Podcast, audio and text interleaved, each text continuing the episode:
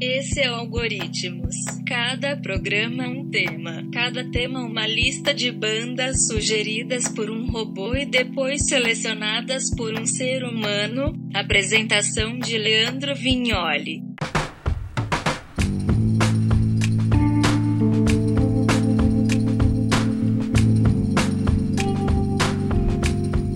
Aí, como estão vocês? Sejam muito bem-vindos. Esse é o Algoritmos de número 11, programa aí sempre fazendo uma reação em cadeia dos algoritmos sugeridos, né? As bandas, as músicas que vêm através das playlists do Spotify, as mais variadas possíveis. Hoje o programa não vai ter aí um, uma temática musical meio específica, tirando o fato que todas as bandas aqui do programa de hoje serão instrumentais então pode ser mais jazz, mais eletrônico, mais funk, mais world music. Então bem-vindos ao Algoritmos de número 11, edição instrumental. Primeiro álbum de hoje, Matthew Tavares Visions.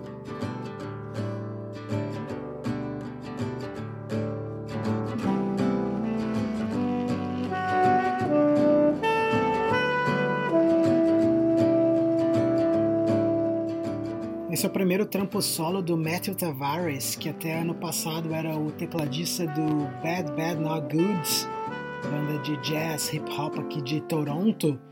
O trabalho esse do Matthew Tavares é em parceria com Leland Whitty, que ainda continua sendo o saxofonista do Bad Bad Not Good. E o trampo é um pouquinho diferente da banda que ele costumava tocar.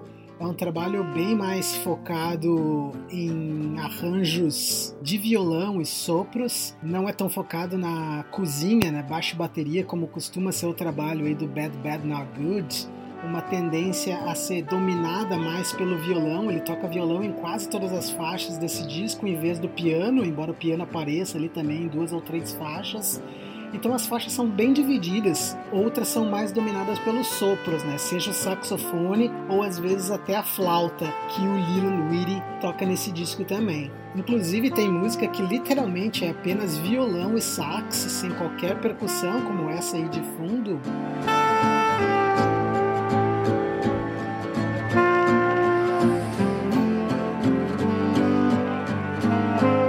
Que é massa nesse disco aí do Matthew Tavares é que ele é bem versátil, né? As músicas elas não têm uma linearidade tão marcante assim. Ele não é um disco completamente deprê, mas também não é um disco totalmente animado. Ele varia bastante de humor e varia também bastante nos arranjos, né? Tem músicas que são bem mais modal jazz, de sopros e improvisos, mas tem algumas músicas que também tem uma pegadinha mais lounge, soul music para ouvir assim no sofá.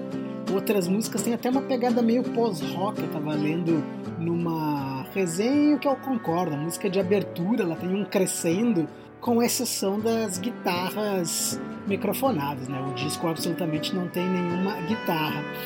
E a principal influência do Matthew Tavares aí para a composição desse disco, né, ele ser tão versátil desse jeito, são os arranjos do Arthur Verocai, né, o brasileiro. No próprio release uh, distribuído à imprensa, o Matthew Tavares cita aí o Arthur Verocai como uma das principais influências dele nesse disco. O Arthur Verocai, que inclusive tocou com o Bad Bad Not Good ano passado nas apresentações lá do Brasil, ou aí do Brasil. Essa outra aqui, por exemplo, tem um arranjo bem bossa nova, né? Essa aqui com baixo, bateria, violão e sax.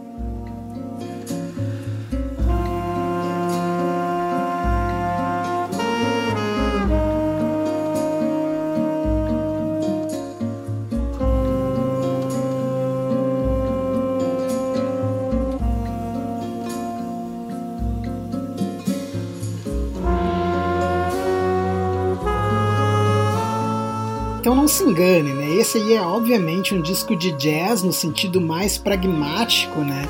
O disco Visions foi quase todo ele gravado uh, em um único take, né? Com a banda tocando ao vivo numa sessão de estúdio, mas o disco ele é parcialmente composto e parcialmente improvisado, né? Então nem tudo ali é jazz no sentido mais raiz, o jazz é usado mais como um catalisador do que como um ponto final, assim, né? Ele usa o jazz para expandir os horizontes dele. Esse disco aí saiu pelo selo inglês Mr. Bongo, né? Que é bem reconhecido aí por lançar uh, álbuns de jazz, funk, soul and world music. Mas o Metro Tavares aí lançou outros dois discos também agora no primeiro semestre. Um se chama Richard Dry, é um disco bem na maciota e é cantado, né? Ao contrário do Visions, que é todo instrumental, Richard Dry é um disco com letras. E ele também lançou um álbum chamado Mississauga, uh, que é mais ambient, eletrônico, uma coisa que provavelmente ele gravou agora durante o período de quarentena. Dá pra ver que é um disco bem mais a toque de caixa, assim, né? Um disco bem mais feito com Pro Tools. Mississauga, inclusive, para quem não sabe, é a cidade ao lado aqui de Toronto, onde fica o aeroporto, né? Uma espécie de Guarulhos. E só com uma outra curiosidade, né? O nome dele, Matthew Tavares, muita gente não sabe, mas Toronto tem uma grande comunidade portuguesa, né? Um dos bairros aqui de Toronto, inclusive, se chama Little Portugal. Então não é nada incomum, né? Esse sobrenome Matthew Tavares, o principal jogador do Toronto Maple Leafs, que é o time de hockey no gelo aqui da cidade, também tem o sobrenome Tavares. Dito tudo isso, então tem muitas horas de música aí, quase quatro horas de música inédita do Matthew Tavares para quem se interessou pelo trabalho do Carinha, o meu preferido, claro, é esse que eu estou mostrando aqui as músicas de fundo, se chama Visions. Um disco aí quase que ideal aí para ouvir durante esse período de quarentena é isolamento.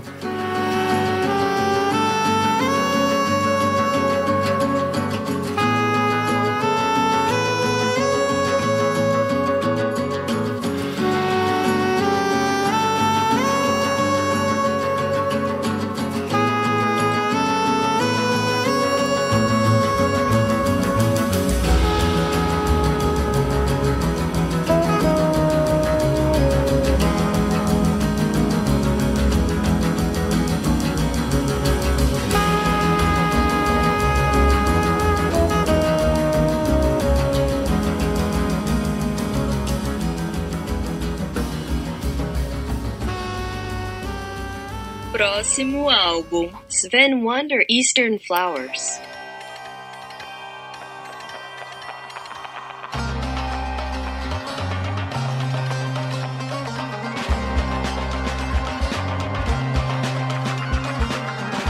Esse é o trabalho de estreia de um artista sueco e a primeira coisa que me vem à cabeça para definir esse disco aí é groove. Esse disco aí é completamente centrado, né, em elementos grooveados do funk, do jazz, do soul e também de world music. Esse cara aí é um daqueles ratos de lojas de discos, né? Então ele é muito obcecado aí com música de todos os lugares do mundo e não só isso, como instrumentos de todos os lugares do, mu do mundo. Boa parte desse disco aí são gravações uh, utilizando daquela guitarra turca, né? O baglama, para quem é mais entendedor, né? Aquela guitarra de sete cordas e com o, o pescoço bem, bem, bem achatado, né?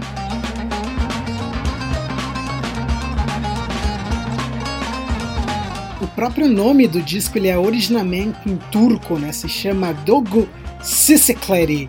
E essa versão aí é a que foi trazida para o Ocidente, né? Se chama Eastern Flowers foi relançado esse disco aí para facilitar o entendimento para o público americano. É um álbum, claro, né, todo instrumental, como todos os discos aqui do podcast de hoje. Ele é bem cinemático, né? tem muito de Ennio Morricone no, no trabalho aí do Sven Wunder. Também um álbum de muitas colagens, né? lembra muitos trabalhos do David Holmes. É um disco muito fácil de se ouvir, né? aquele disco para deixar no background Inclusive, é praticamente eu diria que um disco feito para isso, né? um disco feito para deixar rolando no background.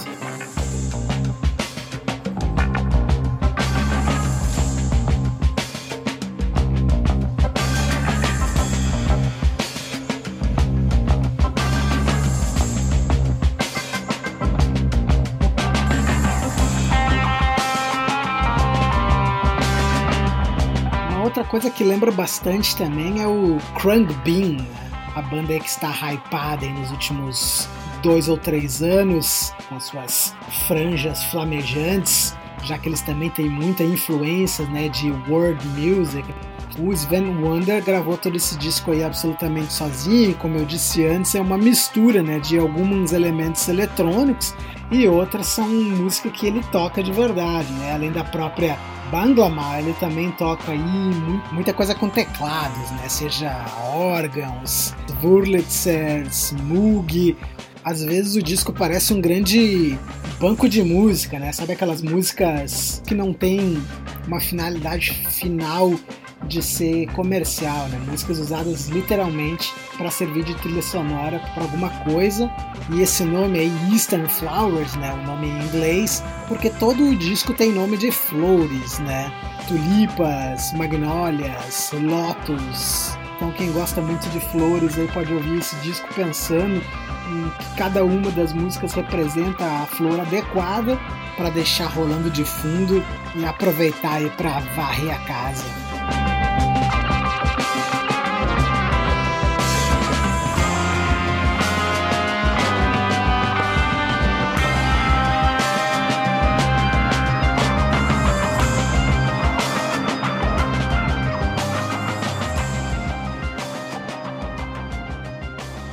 Próximo álbum, Mutual Lapse in Passage.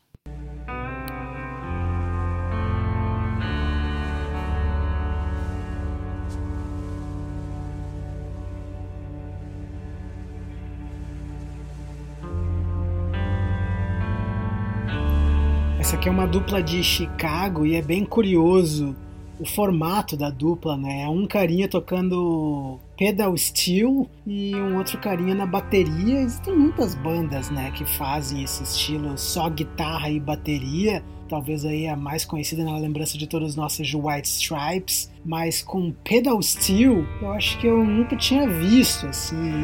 Esse é o segundo disco dos caras, se chama Lapse in Passage, mas é o primeiro com que eu tenho contato, né? Essa aqui foi uma sugestão literalmente aí dos algoritmos do Spotify, eu nunca tinha ouvido falar dessa dupla aí, e o que a gente percebe ouvindo o disco assim é que tem vários momentos que parecem muitas improvisações, né? O baterista, principalmente, é um cara que trabalha muito seus arranjos melódicos e tudo mais, mas algumas músicas são mais bem centradas em riffs, né? Esse Pedal Steel às vezes faz uns riffs bem circulares, né? Bem repetitivos. E por falar nisso, né? Apesar assim de parecer um pouco monótono às vezes, Uh, eu diria que o disco até é bem versátil, né? Tem umas músicas que são bem lentas, como essa aí que está de fundo, por exemplo.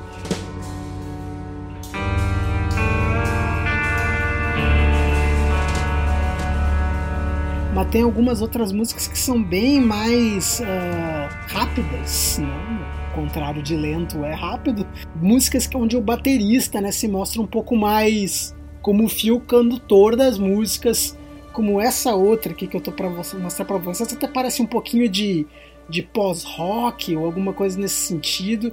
O baterista realmente chama muito atenção nesse disco aí.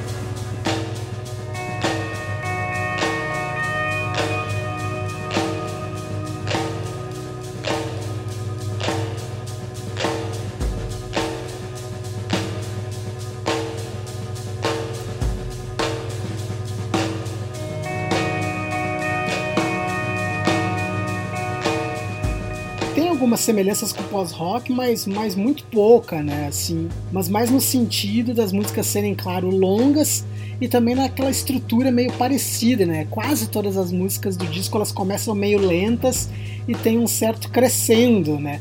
Seria como se o Kurt Weill uh, tentasse fazer um cover de Mogwai, ou vice-versa, né? O Mogwai tentando fazer covers de músicas do Kurt Weill. Chicago tem uma forte tradição né, dessas bandas bem experimentais e instrumentais, né? O Tortoise, o Sin Cake. Acho que o Gaster Sol também é de Chicago, né? Do Gino Herc. Clima do disco, assim, é bem de trilha sonora daqueles filmes meio apocalípticos, né? Uma, uma coisa meio que tem um vazio. A primeira vez que eu vi eu achei um pouco monótono, né? Como eu já mencionei antes, mas a segunda e terceira audição já me caiu bem mais, assim.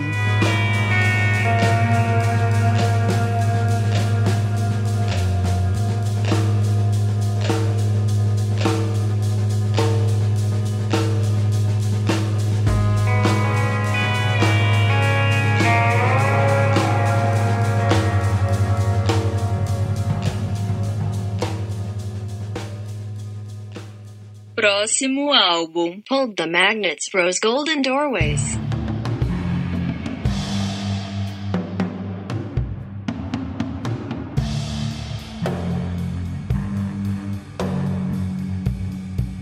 Antes conferimos uma dupla, agora vamos para um trio que também é liderado por um baterista, o Seb Rockford, aqui no seu projeto paralelo.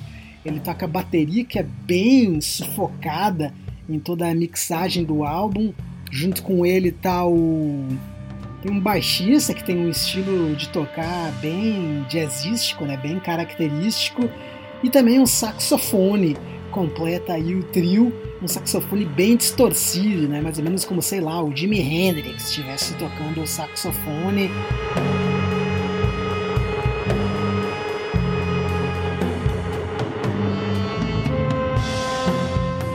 Disco aí do the Magnets é vendido e vai estar em lojas de disco naquele selinho de ambient music, mas é bem mais barulhento do que isso, né?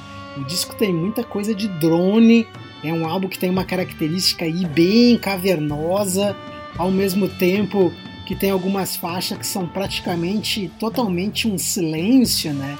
Tem uma faixa ali que são 3 minutos e meio praticamente só de uma nota de baixo o tempo todo, né? Uma coisa meio hipnotizante. Mas eu diria aí que 70% do disco é exatamente o outro lado, né? O lado mais barulhento, o lado mais caótico, como essa música aqui, por exemplo, que é uma das preferidas do disco.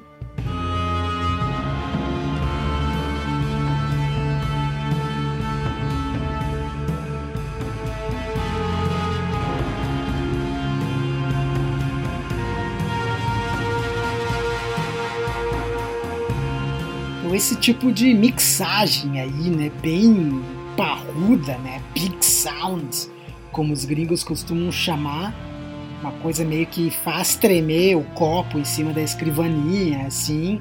É para você ter um sentido de imersão mesmo bem completo com o disco, que inclusive foi gravado praticamente no único take tocado, né? Os três caras tocando junto dentro de uma igreja lá da Inglaterra, né? Eles são de Yorkshire, né? Me esqueci de falar esse pequeno detalhe, né? Então eles tocaram numa igreja em Stoke Newton, tipo na igreja inglesa, né? aquelas igrejas com mais de 300 anos. Mas, embora eles tenham tocado o disco de uma maneira praticamente ao vivo, os sons são manipulados de maneira eletrônica. Então tem alguma coisa de distorção, tem uma coisa de barulhinhos esquisitices feitos na pós-produção. É um dos meus discos aí favoritos desse ano, bem viciante mas devo reconhecer que não é uma das audições mais fáceis de fazer. Né? O disco é bem sombrio, bem cavernoso, porque a ideia dos caras é realmente mexer com os sentidos de quem está ouvindo o disco.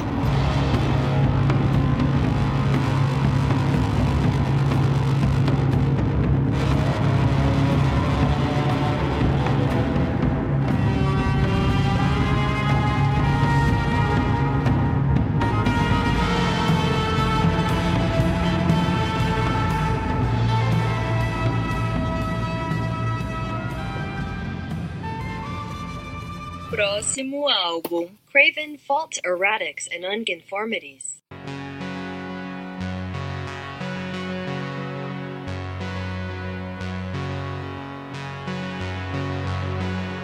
Esse aqui é o Algoritmos de número 11, fazendo agora praticamente aí um teletransporte até Düsseldorf dos anos 70, praticamente uma homenagem aí ao recém-falecido Florian Schneider, é praticamente o que faz aí o trabalho do Craven Faults.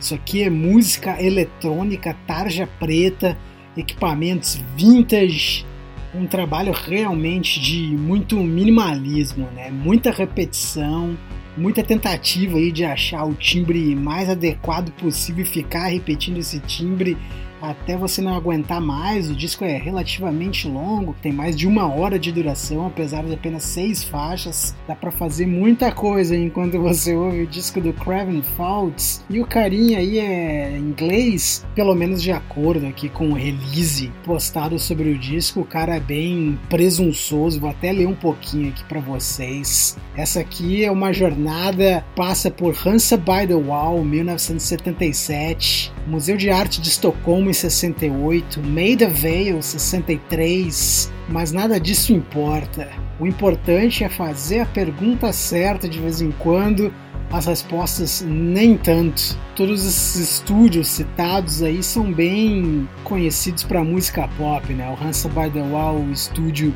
que o David Bowie gravou a sua trilogia de Berlim, o Museu de Arte de Estocolmo que ele está citando é onde o Andy Warhol primeiramente lançou seus trabalhos mais importantes e Medevale 63 é o estúdio onde fica a BBC, onde foram lançadas as primeiras gravações dos Beatles. Então o cara aí tem um certo conhecimento histórico da música popular ao longo dos anos para chegar aí em 2020 enrolando o fio e apertando o botão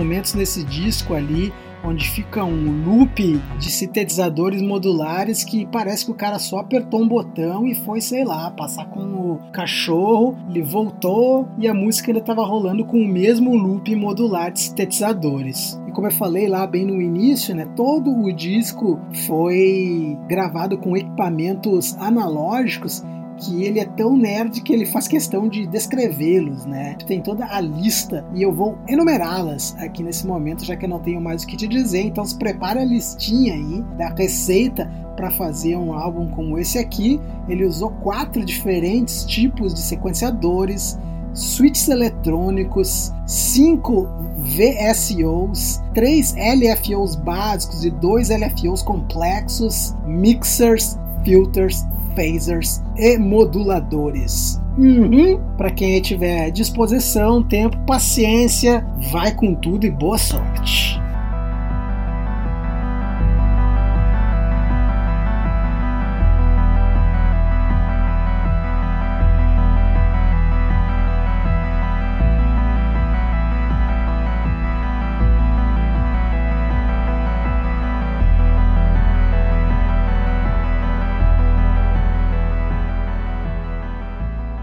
Próximo álbum, Trees Speak On.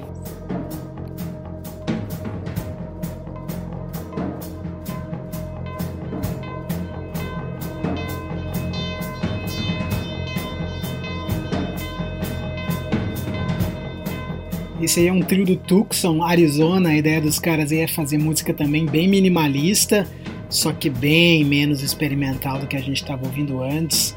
Os caras aí perpassam toda aquela sonoridade do krautrock alemão, né?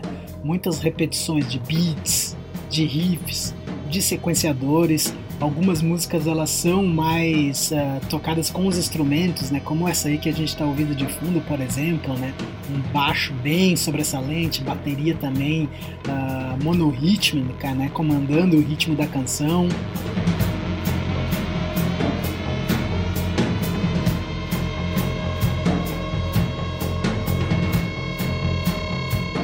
Mas tem algumas outras músicas do disco que também são bem eletrônicas. O disco é nada muito complicado, né? Como eu tô falando aqui, ele é de extrema repetição e ao contrário do Craven Faults que a gente estava ouvindo antes, todas as tracks aqui, todas as faixas, elas são bem curtinhas, dois minutos e pouco. Acho que a exceção é de uma faixa só que beira ali os quatro minutos, mas todas as outras músicas são bem curtinhas são ao todo 17 músicas, né? E a ideia dos caras de fato é fazer essa grande, digamos, homenagem ao krautrock no próprio release deles, distribuído pela Soul Jazz Records. É bem interessante até, né? Porque a Soul Jazz quase não lança bandas novas, eles fazem relançamentos de muitos artistas de jazz, de funk, de world music, cabeça ali da Soul Jazz Records ele se impressionou muito aí com o trabalho do Trees Speaks pela sonoridade, que lembra muito o Silver Apples, o começo do Kraftwerk, que não era tão eletrônico, né? O começo do Kraftwerk muita gente não lembra, mas era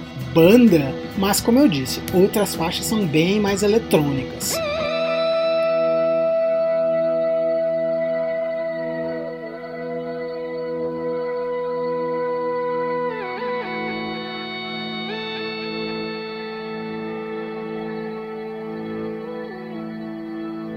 Coisa que também chama atenção, assim, é que o disco às vezes soa como aquelas trilhas sonoras dos filmes do John Carpenter, ou mesmo Goblin, né? Aquela trilha sonora do Suspiria, do Dario Argento, uma coisa assim bem enigmática, às vezes bem barulhenta, às vezes bem atonal.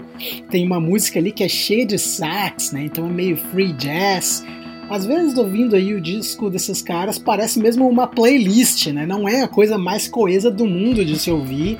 As músicas vão dando um tiro para cada lado, porque tem os seus pontos negativos, né? Afinal de contas, parece que a banda realmente não sabe o que tá fazendo. Então depende aí do seu copo meio cheio, copo meio vazio aí.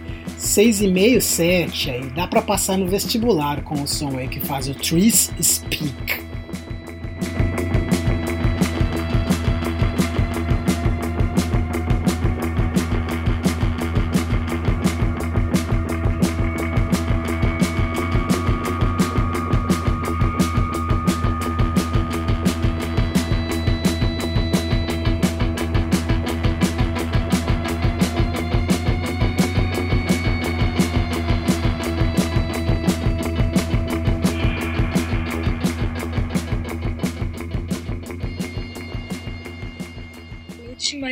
Última de pessoal, tá ok? Horse Lords, The Common Task.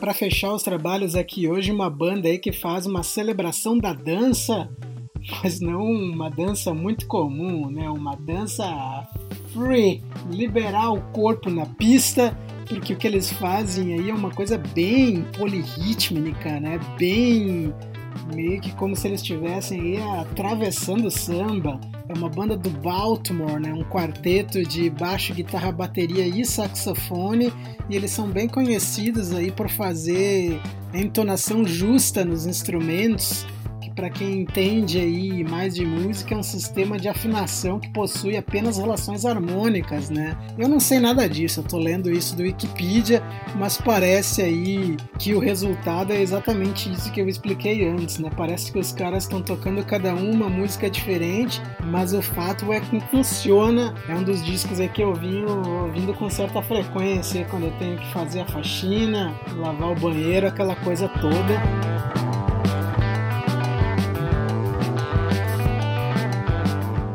Esse aqui já é o quarto disco da banda na real, né? Então, lendo aqui um pouquinho mais sobre a banda, os caras são realmente bem experimentais, né? Aqueles tipos de músicos que estudam muitas técnicas. Tem muito de free jazz também aqui no trabalho do House Lords apesar de ser uma banda teoricamente mais de rock, né? A última música tem 18 minutos, mas também nessa altura do campeonato, quando o cara chega até ali, o negócio é continuar dando play, seja o que Deus quiser. Às vezes as músicas desse disco aí me parece aquele filme que o Patrick Dempsey vai numa festa e fica dançando umas danças muito louca e do nada todo mundo acha aquilo cool. É a primeira cena hipster de todos os tempos no cinema imitando a dança do ritual de casalamento do tamanduá africano. Me esqueci o nome do filme. Deixa eu ver aqui como é que é o nome do filme. Namorada de Aluguel, clássico do cinema aí. Oh, Can't Buy Me Love. Dito isso, o Algoritmos de número 11 vai ficando por aqui.